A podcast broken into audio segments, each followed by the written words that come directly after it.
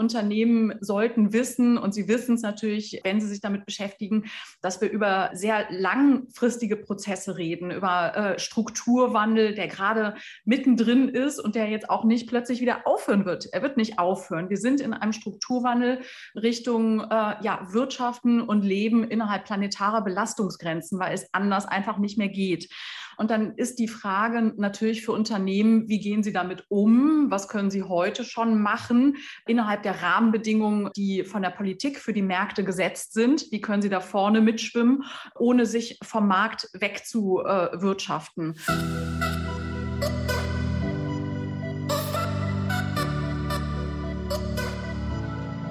Herzlich willkommen zum Podcast zur Zukunft der Nachhaltigkeit der Bertelsmann Stiftung. Der Podcast will euch auf die Reise in ein nachhaltigeres Leben und Arbeiten mitnehmen. Dabei wollen wir weniger über Probleme, als vielmehr über Lösungen und positive Perspektiven sprechen. Das machen wir regelmäßig mit Experten, Politikerinnen, Unternehmern und Wissenschaftlerinnen in unserem neuen Podcast. Viel Spaß beim Anhören.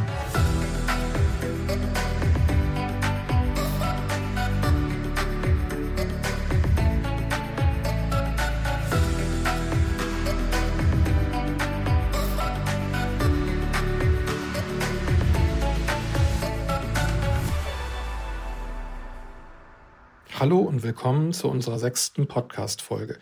Schön, dass ihr vorbeihört. In den nächsten 35 Minuten sprechen wir mit Janine und Hannes. Diese Folge wurde bereits vor einigen Monaten im Rahmen unseres Vorgängerprojektes aufgezeichnet.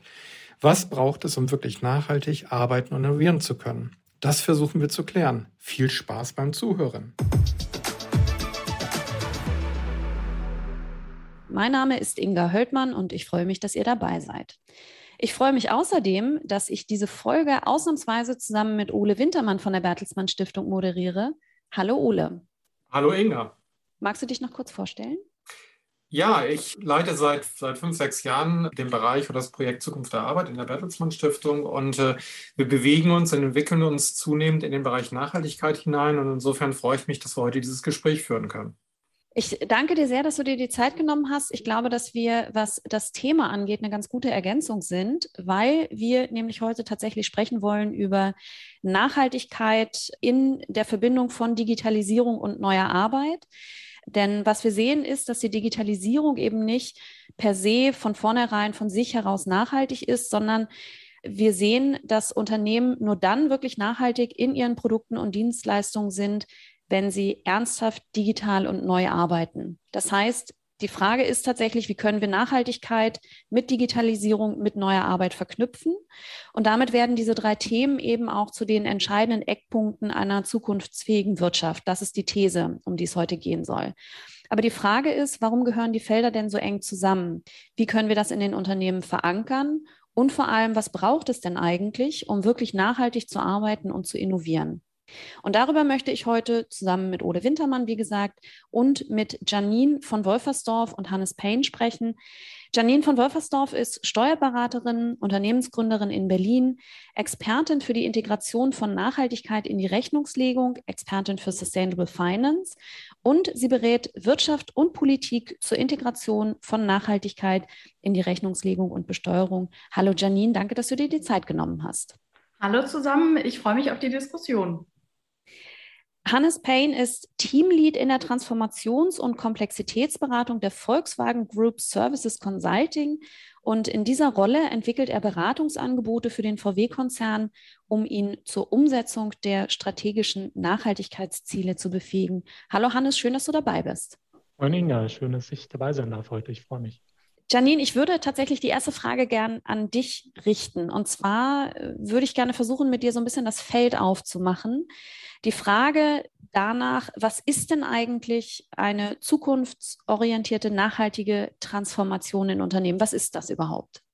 Nun ja, ich würde sagen, eine zukunftsgerichtete Transformation betrifft alle Unternehmensbereiche zunächst. Das heißt, ist es nicht ein bisschen Philanthropie, ist es nicht ein bisschen nachhaltiger Einkauf, ist es nicht ein bisschen Digitalisierung, sondern es fängt bei der Unternehmenskultur an, der Unternehmensstrategie. Und Transformation betrifft wirklich alle Unternehmensbereiche. Das Zweite ist, eine solche Transformation sollte sich auch an planetaren Belastungsgrenzen orientieren wenn sie zukunftsgerichtet ist. Danach hattest du ja gefragt. Eine solche Transformation äußert sich negativ in den Bilanzen. Eine solche Transformation wird finanziell, steuerlich bei weitem nicht hinreichend staatlich gefördert. Und eine solche Transformation ist leider auch in ihren positiven Effekten nicht hinreichend transparent. Das ist eine zukunftsgerichtete Transformation. Aber das heißt, du hast gerade gesagt, es geht darum, auch so etwas wie eine planetare Belastung mit, mit einzuberechnen, sozusagen. Mhm. Warum haben wir das denn bisher eigentlich nicht gemacht? Was ist das Neue daran? Das Neue ähm, ist das Bewusstsein für planetare Belastungsgrenzen, ne? wie beim Klima, ähm, wo wir wissen, dass wir Klimaziele erreichen müssen, dass wir die Pariser Klimaziele einhalten müssen, weil wir sonst enorme physische äh, Risiken für Gesellschaft, Planeten und die Wirtschaft auch bekommen.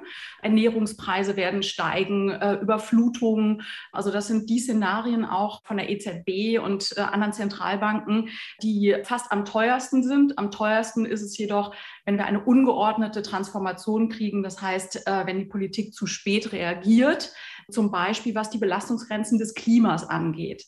Und Klima ist eine Belastungsgrenze. Und wir wissen ja vom Konzept der planetaren Belastungsgrenzen, dass wir, was die Ressourcen unserer Welt angeht, noch an verschiedenen anderen Ecken an Grenzen geraten, wie beispielsweise Wasser, Biodiversität. Ähm, das heißt, bei Klima ist nicht Schluss. Es geht insgesamt um planetare Belastungsgrenzen. Du hast das Thema nach diesen planetaren Belastungen jetzt aus so einer politischen Perspektive betrachtet. Ja, also es geht um eine politische Regulierung. Müssen wir darauf warten? Nein, wir müssen nicht darauf warten, ähm, wobei es eine, ein Simultanagieren ist. Die Politik muss die richtigen Rahmenbedingungen setzen. Die Wirtschaft muss erkennen, dass es nicht um Ideologie geht, sondern um Business geht, ähm, wenn sie resilient und zukunftsfähig äh, sein will und muss machen, was sie kann, um vorne mitzuschwimmen. Und es kann nur simultan funktionieren, weil in einigen Branchen, wie zum Beispiel auch Zementindustrie, da sind einfach hohe Investitionen erforderlich. Ne? Und das, das können die, die Unternehmen nicht alleine stemmen. Und ähm, also es gibt viele Bereiche, wo die Unternehmen Transformationen nicht alleine stemmen können, wenn die Märkte, die Rahmenbedingungen für Märkte nicht angepasst werden, das Steuersystem nicht angepasst wird, die Rechnungslegung nicht angepasst wird, die Wirtschaftsprüferaufsicht nicht, nicht angepasst wird zum Beispiel. Aber dennoch ist es ein Fehler zu warten, bis perfekte Rahmenbedingungen da sind, weil wir sind auf, hohem, auf hoher See in, in äh, einem tiefgreifenden Strukturwandel.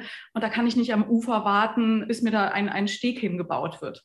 Janine, wenn ich vielleicht an der Stelle mal einhaken darf. Ähm, wir haben jetzt die letzten fünf, sechs Jahre uns sehr viel beschäftigt mit der betrieblichen Transformation im Rahmen der Digitalisierung. Und ich hatte ganz häufig den Eindruck, und da würde mich mal deine Einschätzung interessieren, ich habe ganz häufig den Eindruck, dass Politik sich ausrichtet bei der Gestaltung der Rahmenbedingungen für Unternehmen an volkswirtschaftlichen Daten, weil es da ausreichend Daten und Steuerungsinstrumente gibt, ja, Standard, BIP, Arbeitslosigkeit und so weiter. Aber ich habe häufig den Eindruck gehabt, dass Politik überhaupt nicht fähig ist, auf der betrieblichen Ebene irgendwas wirklich reell zu steuern, weil das betriebliche Indikatorensystem für die Politik gar nicht entscheidungsrelevant ist. Äh, ich könnte mir vorstellen, dass es bei der Nachhaltigkeit ähnlich ist. Wie siehst du das? Ich gebe dir recht, äh, Ole, das sehe ich auch. Ich sehe auch, dass in Diskussionen, wo es um neue Messsysteme für wirtschaftliche Performance geht, dass da im Moment der Fokus eher auf Alternativen zum BIP liegt, was eine absolut richtige Diskussion ist, weil das BIP natürlich absolut eine viel zu verengte Sichtweise und Messweise für wirtschaftliche Performance äh, ist. Was aber viel zu kurz kommt, ist ähm, ja die betriebswirtschaftliche Sichtweise. Das heißt, was passiert äh, und was wird wie gemessen auf Mikroebene, auf Ebene der einzelnen Wirtschaftsakteure und wie die Unternehmen Rechnungslegung betreiben, wie sie erstmal, was sie in ihre Controlling-Systeme integrieren, was sie gegenüber Banken und Investoren äh, offenlegen, wie dann wiederum diese Banken und Investoren ihrerseits berichten müssen darüber und äh, was sie als Eigenmittel hinterlegen müssen. Diese ganzen Zusammenhänge, die sind bei weitem noch nicht hinreichend verstanden worden, auch in ihrer ganzen Bedeutung für, für Transformation.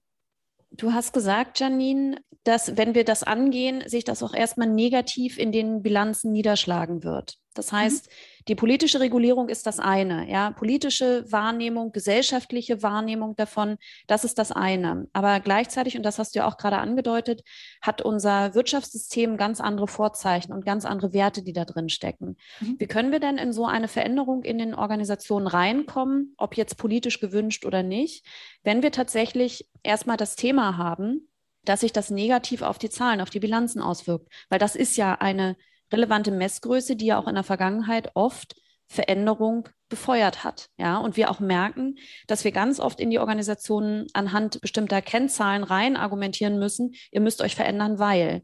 Wenn jetzt aber das erste Ergebnis erstmal ist, das wird eine Delle geben, wie können wir das in die Organisation hinein erklären, dass es trotzdem richtig ist? Hm, da gibt es zwei äh, Bereiche, die man sich anschauen muss. Ähm, das eine sind die Lageberichte von, von Unternehmen. Das ist ähm, Lageberichterstattung basiert bei uns auf äh, europäischem Recht, auf der Bilanzrichtlinie. Und das ist ein Thema, was kommen wird, weil heute in den Lageberichten muss schon über äh, Chancen, über finanzielle und nicht finanzielle Leistungsindikatoren, anhand derer ein Konzern gesteuert wird, berichtet werden. Und es muss selbstverständlich über die wesentlichen Risiken auch berichtet werden. Und das wissen im Grunde alle Unternehmen, die äh, Lageberichte erstellen oder sie sollten es wissen, auch ihre Prüfer sollten es wissen, dass diese Lageberichte heute genau diese Klimarisiken und Nachhaltigkeitsrisiken ausklammern Klammern. Das heißt, heute sind Lageberichte mehr ein Auftragabwicklungsbericht, äh, was so die nächsten zwölf Monate passiert. Und damit äh, sind Lageberichte nicht mehr das, was sie sein sollen, nämlich entscheidungsrelevant. Und wenn hier, das ist also geltendes Recht schon, es muss nur umgesetzt werden, da spielt die äh, Aufsicht eine Rolle, da spielen die Wirtschaftsprüfer eine, eine Rolle und natürlich die Unternehmen selber, die aber erstmal abwarten und erstmal nichts machen, wenn dann nicht ein, ein Push auch hinkommt. Und da fängt es aus meiner Sicht an, wenn ein Unternehmen, das sich transformiert, entsprechend berichten würde, welche Effizienzpotenziale es hebt, dass es äh, seine Lieferkette im Griff hat und ähm, sicher ist, dass es keine Gewährleistungsrisiken eingeht, weil es entsprechende äh, Standards, Prozesse, Siegel oder was auch immer anwendet. Äh, das können Unternehmen in ihren Lagebericht reinschreiben. Und da sollten vor allem auch die Unternehmen, die hier positiv vorangehen, auch schreiben, was sie Gutes machen, was wertsteigernd ist, was Chancen schafft. Ähm, und äh, was Werte schafft, was Ertragspotenziale schafft und Risiken minimiert.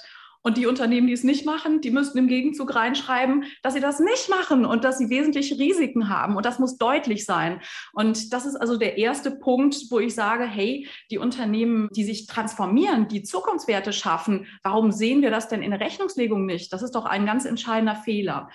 Und der zweite Punkt, das sind die Bilanzen selber. Und da müssen wir über Rechnungslegung sprechen. Das ist international, sind das natürlich AFAS. Aber wir haben in Europa auch ähm, europäisches Bilanzrecht für nicht börsennotierte Unternehmen.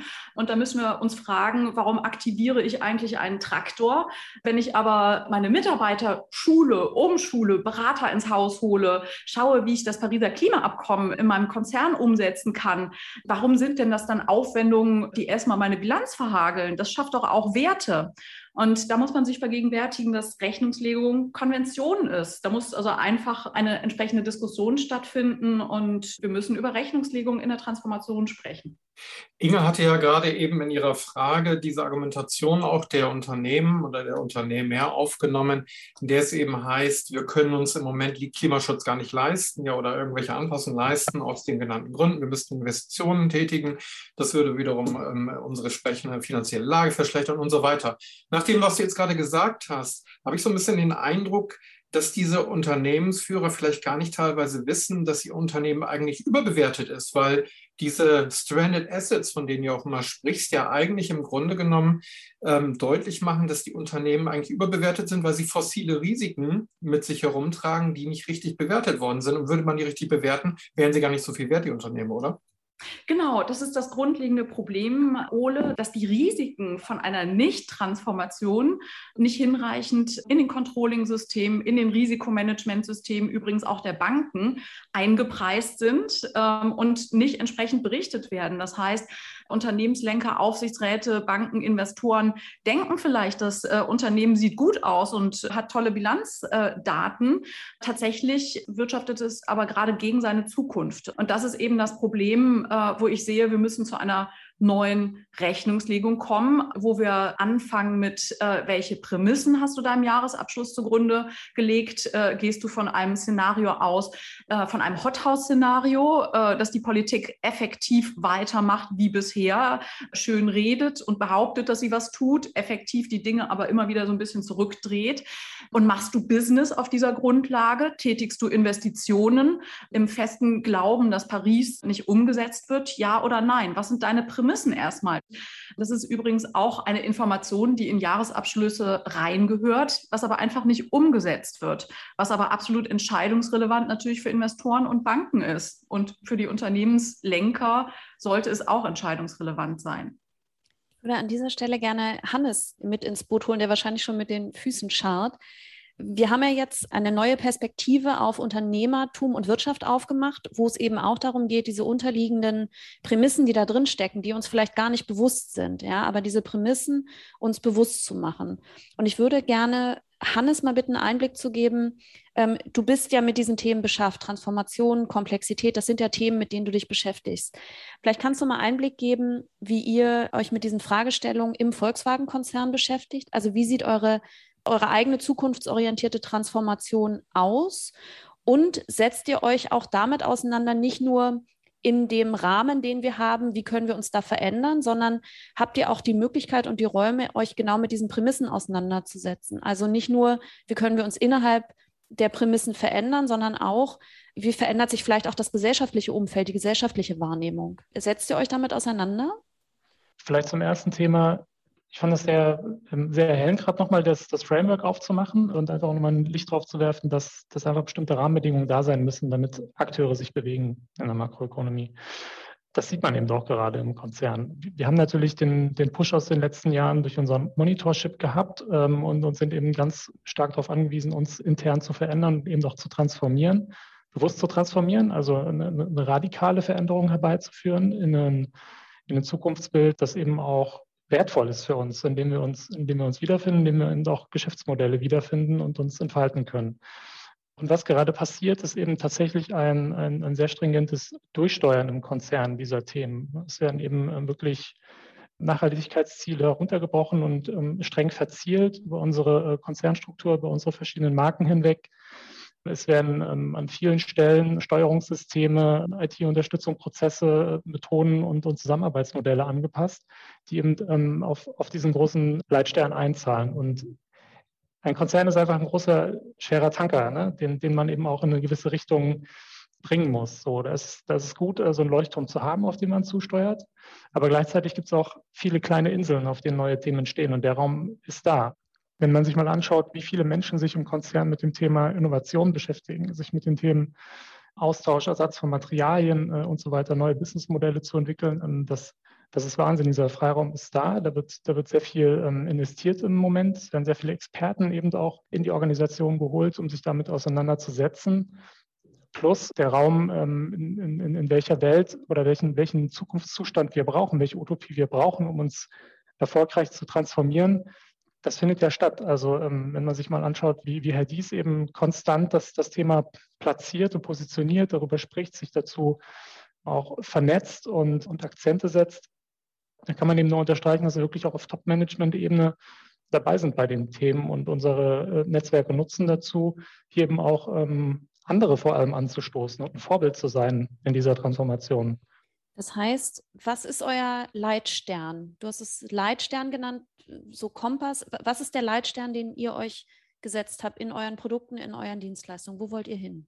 In unserem Beratungsangebot ist eben tatsächlich der Leitstern, dass wir dem, dem Konzern bei der Implementierung dieser Ziele helfen. Also dass wir in die Marken gehen, in die Organisationseinheiten und hier ähm, einerseits natürlich Transformation ist der Mensch ein super wichtiges Thema, dass wir dass wir die Prozesse eben anpassen, dass, dass wir zur Befähigung neuer ähm, Systeme, die, die diese ganzen Prozesse unterstützen, beitragen und jetzt gerade eben auch stark in äh, Produktinnovationsprozesse mit einsteigen, die ähm, eben insbesondere auch ähm, externe Akteure, Lieferanten mit einziehen in den Marken und daraus wieder so ein Loop entsteht und wir uns die Frage stellen, okay, was, was können wir denn tun in unseren bestehenden Prozessen, in unseren Produktentstehungs- und Entwicklungsprozessen, um Nachhaltigkeitskriterien festzuhalten und das eben auch zu integrieren in den Produktentstehungsprozess tatsächlich. Ne? Und nicht am Ende zu sagen, okay, wir müssen das Rad eben tatsächlich nochmal neu zu erfinden, weil wir hier nicht ans Ziel gekommen sind mit dem Thema, sondern das eben iterativ in unsere Abläufe integrieren. Wenn du das hörst, Janine, solche Leitsterne sozusagen, solche Vorhaben, die Werte, die da drin stecken, wenn du sowas hörst, wie schätzt du das ein? Reicht das? Ist das konkret genug? Naja, konkret, Inga, wird es dann, äh, wenn ich es mit Finanzdaten verknüpfen kann. Ne? Und deswegen ist das ja so mein, mein großes Steckenpferd. Also ist es wichtig, äh, dass Unternehmen berichten, was sie machen, ähm, also die Narrative, dass sie über Metriken berichten.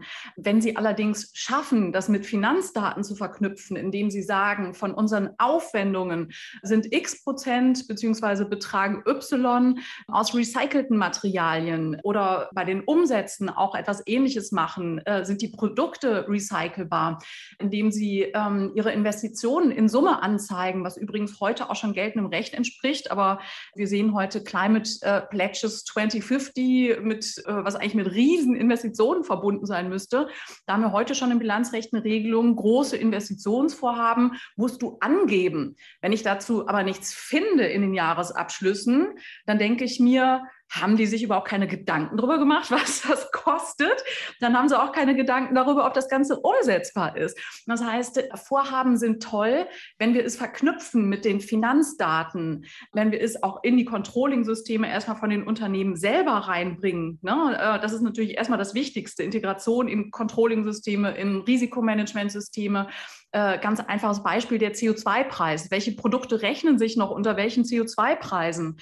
Also ohne eine Integration in, in Deckungsbeitragsrechnung kommt, wird ein Unternehmen hier nicht mehr zukunftsfähig eine Produktpalette sich organisieren können. Hannes, ich, würde da ganz gerne nochmal zurückfragen, was, was diese Transformation angeht, die du auch gerade angesprochen hast. Wir haben in den letzten fünf, sechs Jahren ähm, sehr viel empirische Evidenz hergestellt äh, zu der Beobachtung halt, dass die Transformation ja nicht eben nicht nur eine technische Frage ist, sondern vor allem auch eine kulturelle Frage, die dann wiederum mit der persönlichen Haltung zusammenhängt. Und äh, das beides führt langfristig, da sitzen wir jetzt gerade dran und werden das auch in den nächsten drei, vier Jahren noch näher betrachten. Äh, da beobachten wir halt dann auch ein, eine Werteveränderung Richtung Nachhaltigkeit gegenüber der Umwelt und Achtsamkeit sich selbst gegenüber. Das, das geht so ein bisschen mal einher. Nicht? Also Digitalisierung, New Work und Nachhaltigkeit, interessanterweise. Wenn wir jetzt mal diesen ersten Transformationsschritt nehmen, der digitalen Transformation, wie macht sich das bei euch bemerkbar? Gibt es da bei euch Veränderungen in der Arbeitsweise? Du hattest eben gerade gesprochen von Effizienzsteigerung. Das ist ja eine, eine ja, Extrapolation äh, vergangener ähm, Entwicklungen und Prozesse. Aber gibt es auch qualitative Sprünge, beispielsweise durch irgendwie Anwendung von New Work-Prinzipien? Probiert ihr da etwas aus? Bietet ihr Experimentierräume an? Ich denke, ähm, was was, was ein Stück weit äh, ein Quantensprung ist, dieser digitalen Transformation, aber auch in der New Work-Prozesse, ist, dass interdisziplinäre Arbeit dadurch total beschleunigt wird. Also dass die Geschwindigkeit, in der wir neue Themen entwickeln können, durch, durch neue Zusammenarbeitsmodelle, durch, durch Austausch, durch Fachlichkeit, die, die in neue Räume geworfen wird und sich neuen ähm, Themen stellen muss, plus gleichzeitig die Fähigkeit, die wir auch erlernt haben entlang der bisher stattgefundenen Transformation, uns selber schneller anzupassen an neue, an neue Räume, ermöglicht es uns eben Wissensträger und, und, und, und Persönlichkeiten und, und Themen ähm, viel schneller äh, in neue Zusammenhänge zu werfen und hier äh, zusammenzuarbeiten und uns schneller eben auch auf neue Ziele einzustellen und hier, und, und hier schneller unterwegs zu sein. Plus, ich denke auch die, die Erfahrung, die wir gemacht haben in den letzten zwei Jahren des komplett remoten Arbeitens, also das merken wir bei uns äh, in der Beratung total, das sorgt einerseits auf der quantitativen Schiene für eine stärkere Organisation der Themen, eine schnellere Abarbeitung und Entwicklung, aber eben auch qualitativ, weil ich kann super hin und her schalten zwischen Arbeiten, die ich eben als Wissensträger schnell vorbereiten muss. Ich kann mich schnell wieder vernetzen mit anderen Themen, schneller abstimmen. Das agile Arbeiten trägt dazu bei, dass wir einfach, ähm, denke ich, auch qualitativ und, und quantitativ äh, einen großen Schritt gemacht haben. Und, und das sehen wir eben auch im Konzern, weil die Themenstellungen, mit denen wir uns auseinandersetzen müssen in den Transformationen, die sind nicht mehr in, in, einzelnen Silos verhaftet, sondern da ist eben die Interdisziplinarität der Themen und der Wissensträger ganz entscheidend. Und, und, und den Schritt haben wir gemacht. Verknüpft ihr das auch mit Parametern? Also, dass ihr das irgendwie ablesen könnt, ob ihr da auf dem richtigen Weg seid? Nicht, dass ich wüsste, kann ich nichts zu sagen. Kann das funktionieren, Janine, wenn wir das nicht messen? Du betonst ja immer wieder, wie wichtig es auch ist, das eben nicht nur aus dieser kulturellen Perspektive zu betrachten, sondern auch tatsächlich aus einer Zahlenperspektive. Und wenn wir sagen, ähm, was Hannes ja gerade gesagt hat, dass wir einerseits, wir sehen, dass da Veränderung geschieht, wir sehen, dass uns das gut tut, wir sehen, dass Silos aufgebrochen werden, und das ist ja erstmal per se gut, ja. Aber wenn man das eben nicht mit konkreten Zielen verknüpft, die man dann vielleicht auch evaluieren und messen kann und reflektieren kann, kann das funktionieren?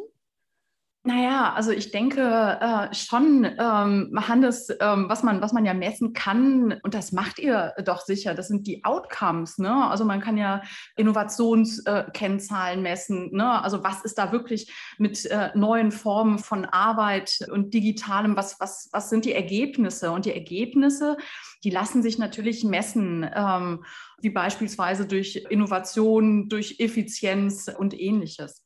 Ja, klar. Da sprichst du ein gutes Thema an, ähm, Janine. Wir haben es ja tatsächlich mit, mit schwierigen Konstrukten zu tun, die wir versuchen zu messen in diesem Zusammenhang. Also es ist ja nicht nur der Outcome aus Innovationsthemen, sondern ähm, auch Kultur. Ja? Also ähm, jeglicher Transformationsprozess, den wir eben begleiten, wird eigentlich auch begleitet von einer Anfangseinschätzung und einer Nachmessung verschiedener kultureller Komponenten. Wir haben da verschiedene Produkte eben auch entwickelt, die wir, die wir einsetzen und somit auch also diese schwierige Konstrukt Kultur eben auch messbar zu machen. So.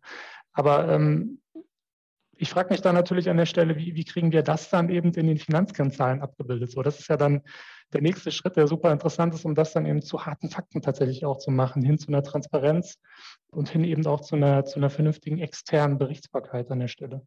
Also die Kulturveränderung zu messen, die reine Kulturveränderung, da muss ich auch sagen, da, da haben wir also in den letzten fünf, sechs Jahren nicht wirklich was gefunden. Wir haben selber ein Assessment-Tool, das Arbeitgeber nutzen können, um die interne Kulturveränderung mal, mal anzugehen. Aber das hat nichts an, an sich da mit den Bilanzzahlen zu tun in unserem Assessment-Tool.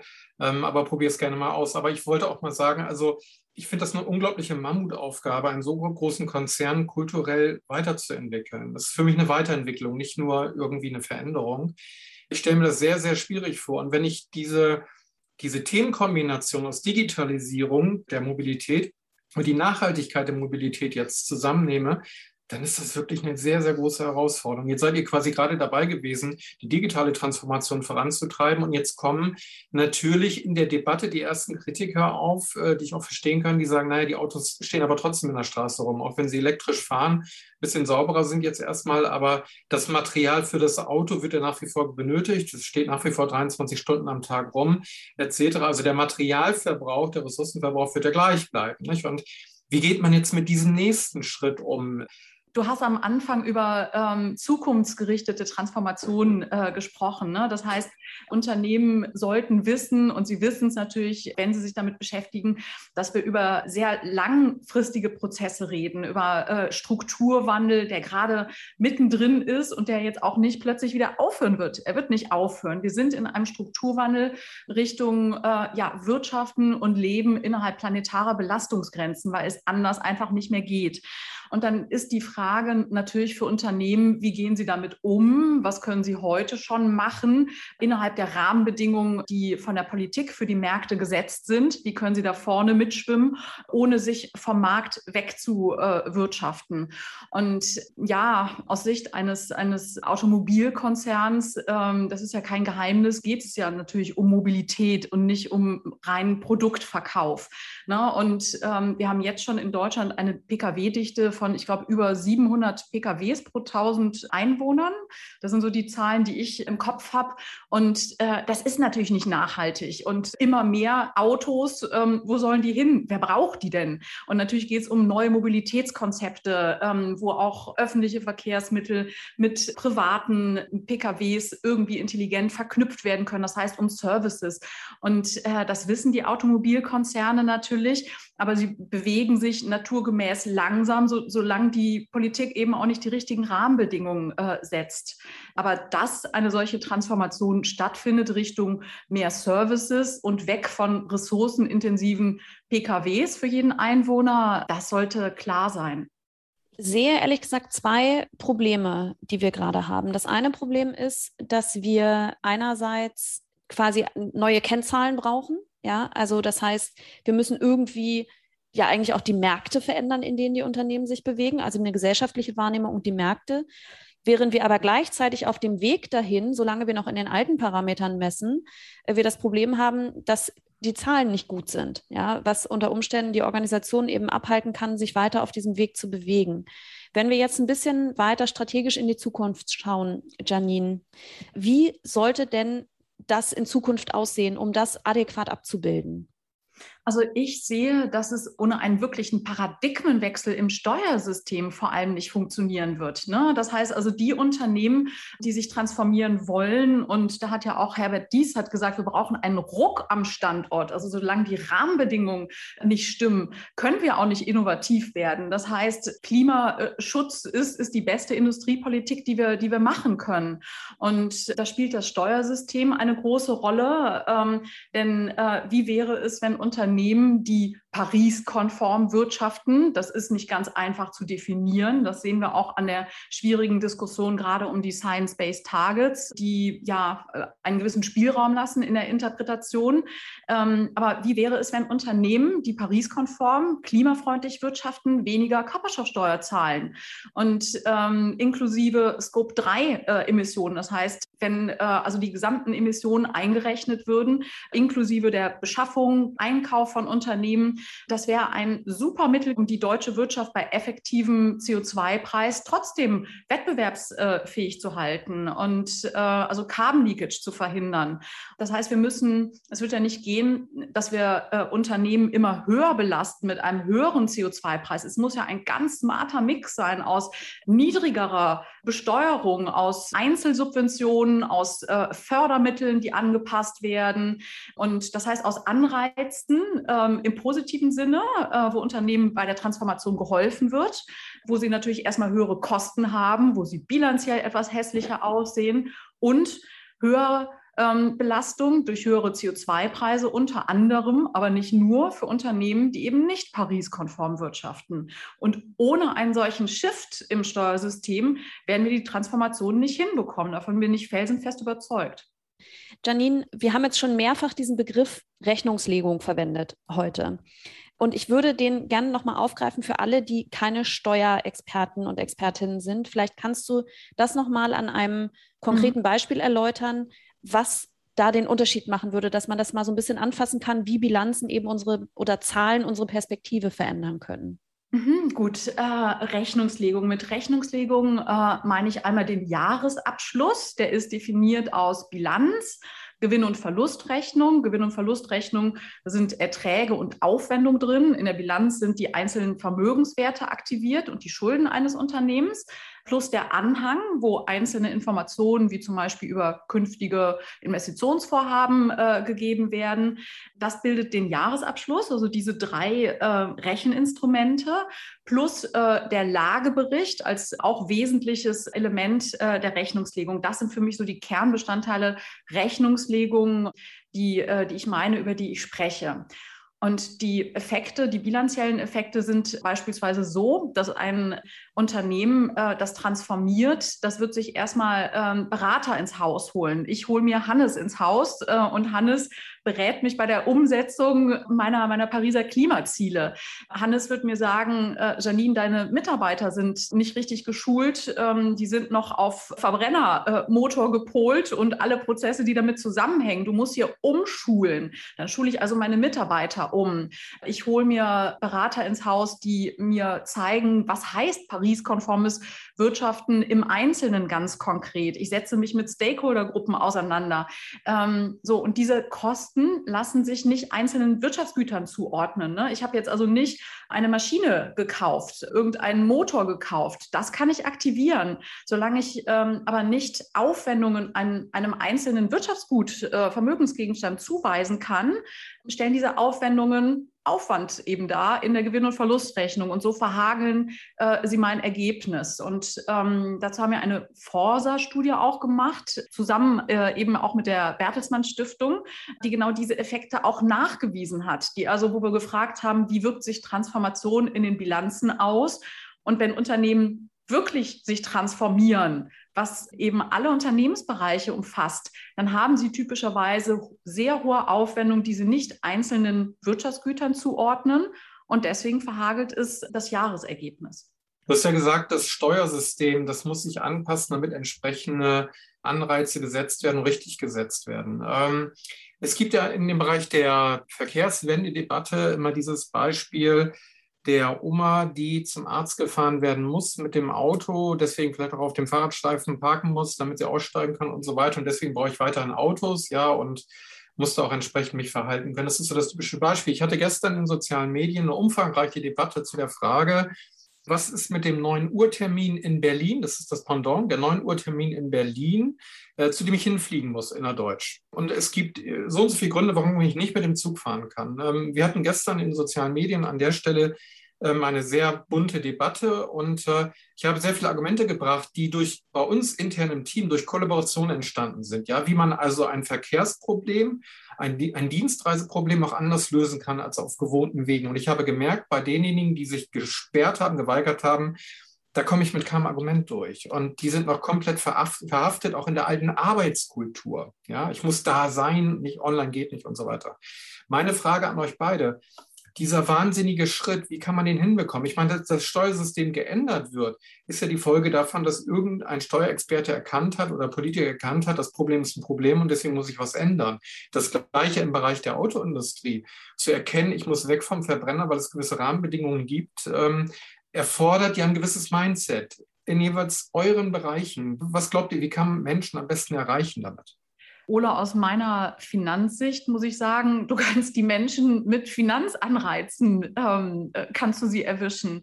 Ne? Und reden wir über die Penderpauschale, die ab dem 21. Kilometer eine absolute Subvention darstellt. Das ist auch noch nicht in, in großen Teilen begriffen worden, was da gemacht worden ist. Ne? Äh, der CO2-Preis, der nationale, ist eingeführt äh, worden, wird schrittweise anziehen und steuerlich äh, wird es nicht nur zurückgeschraubt, sondern überkompensiert für diejenigen, die 20 Kilometer entfernt wohnen. Und das kann zum Beispiel nur verfassungswidrig sein. Und und so haben wir verschiedene Anreize. Das ist ja bekannt, wie zum Beispiel das Hybridauto, das dann aber immer voll getankt wird. Da sollte es Steuervergünstigung nur geben, wenn nicht ähm, betrieblich getankt werden kann. Ganz einfach. Und, und solche, solche Anreizsysteme, also das Steuersystem ist voller Anreize, das klimaschädliches äh, Verhalten und, und Einzelmobilität mit dem Pkw belohnt, auch belohnt gegenüber öffentlichen Verkehrsmitteln. Und das sind, äh, das sind die finanziellen Anreize. Anreize, die wir zurückschrauben müssen. Das muss in die andere Richtung gehen. Bin ich total bei dir, Janine. Ähm, das, das zweite Thema, was, was ich noch anbringen würde, ähm, wir, wir müssen uns eben auch Gedanken machen über, über positive Utopien. Also ich, ich darf nicht kommen in solchen Diskussionen, in solchen Veränderungsdiskussionen mit Druck oder, oder mit fachlichen, sachlichen Argumenten, die irgendwie eine Bedrohungshaltung am Ende hinten raus sind. Ne? Wenn wir uns nicht verändern, ähm, kollabiert der Planet oder wir reden über globale Grenzen, sondern äh, wir müssen uns eben in die Realität des Einzelnen hineinversetzen und überlegen, was ist eine Zukunft für diesen Menschen, die erstrebenswert ist, für die es sich lohnt, sich zu ändern. Das äh, finde ich einen ganz, ganz, ganz wichtigen Aspekt an der Stelle.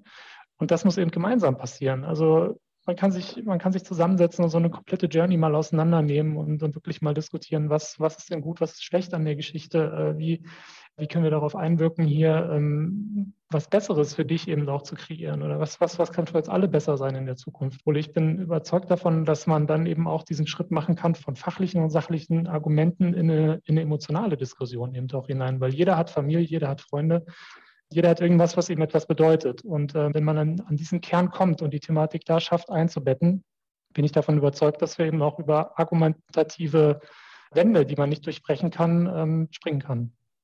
Hannes, ich würde das tatsächlich gerne als Schlusswort so stehen lassen, weil ich glaube, dass das im Kern steht. Ja, also Janine war ja heute so ein bisschen für die Perspektive zuständig. Wie beeinflussen Zahlen sozusagen Kultur, Innovation und Entscheidungen, die wir in den Organisationen treffen? Und du hast so ein bisschen Einblick gegeben, wie ihr das eigentlich bei Volkswagen macht, so dieses, der innere Wandel vom Verständnis vom Autohersteller sozusagen zum Mobilitätsdienstleister. Und wir haben so ein bisschen versucht reinzugucken, wie kann man das machen? Und auch tatsächlich die Frage, wie können wir das erzählen? Ja, wie verändert sich auch Zusammenarbeit dadurch? Insofern danke ich euch sehr, dass ihr heute euch die Zeit genommen habt. Das war Janine von Wolfersdorf. Sie ist Steuerberaterin, ähm, aber ich habe das Gefühl, das ist ein viel zu kleines Wort für dich. Expertin für Sustainable Finance würde ich gerne noch dazu nehmen. Dann hatten wir Hannes Payne dabei, Transformationsberater bei Volkswagen. Und ich freue mich sehr, dass ich heute Ole Wintermann von der Bertelsmann Stiftung an meiner Seite hatte, der durch dieses Gespräch mit mir geführt hat. Vielen, vielen Dank an euch drei. Tschüss zusammen. Dankeschön. Tschüss. Danke in die Runde. Macht's Tschüss. gut. In der nächsten Folge sprechen wir mit Professorin Sigrid Kannengießer darüber, wie wir uns die psychologische Fundierung der Bereitschaft zum nachhaltigen Wandel vorstellen müssen. Was können wir tun, damit Menschen bereit sind, nachhaltiger zu arbeiten und zu leben? Bis dahin, bleibt gesund und auf bald!